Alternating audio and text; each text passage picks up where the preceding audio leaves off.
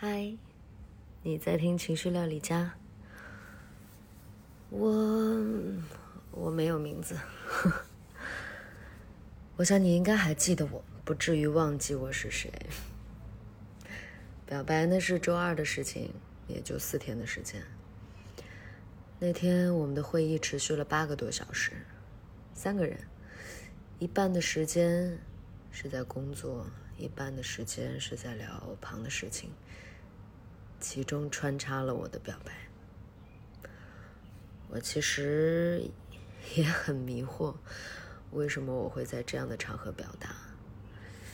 哎，想想来，这应该是我生命旅程中第一次在情感上 如此莽撞。这份工作是热爱使然的。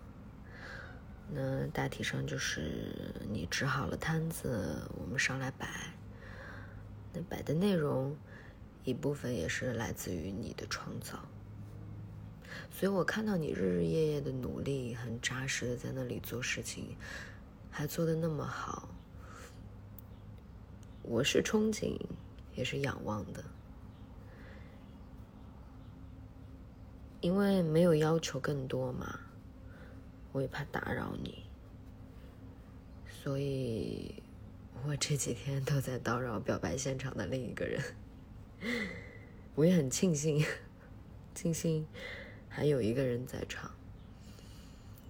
然后我就把我的紧张、我的手足无措、我的欢喜，都暴露在了他的眼前。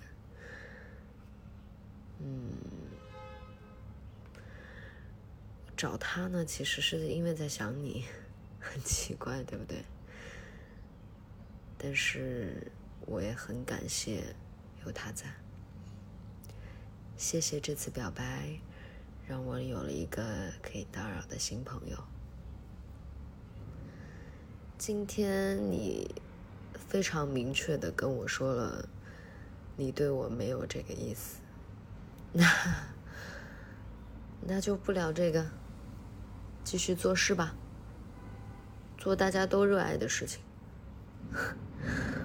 关于寻找，我似乎丢失了什么，但是谁又能说我不是拥有了更多呢？我应该是拥有了更多吧。好啦，我叨扰完了。今天还有一位，他是柚子。嗨，你在听情绪料理家，我是柚子。二十多岁的年纪，家里人对我的感情一点都不着急，但是不知道为什么，我自己给自己打上了一个恨嫁的标签。这些年里呢，我通过朋友介绍、参加社交活动，还有相亲网站，见过不少的男生。我喜欢的不喜欢我，我不喜欢我的我不喜欢，就这样一直偏差着。但是前几天呢，我的腿给摔坏了。之前见过面的一个男生就提了一大堆的东西来看我，开始照顾我，约我出门。我来介绍一下他啊，他大概是。一米八三，长得很白净，然后也有点帅帅的。自己目前没有工作，但是家里面有生意，他日后可以接手。我自己呢，我这一跤摔的，我刚好把工作给辞了，也就暂时只能花一花自己的小金库了。接下来也就不到一个月的时间吧，他就来我家见了我家长。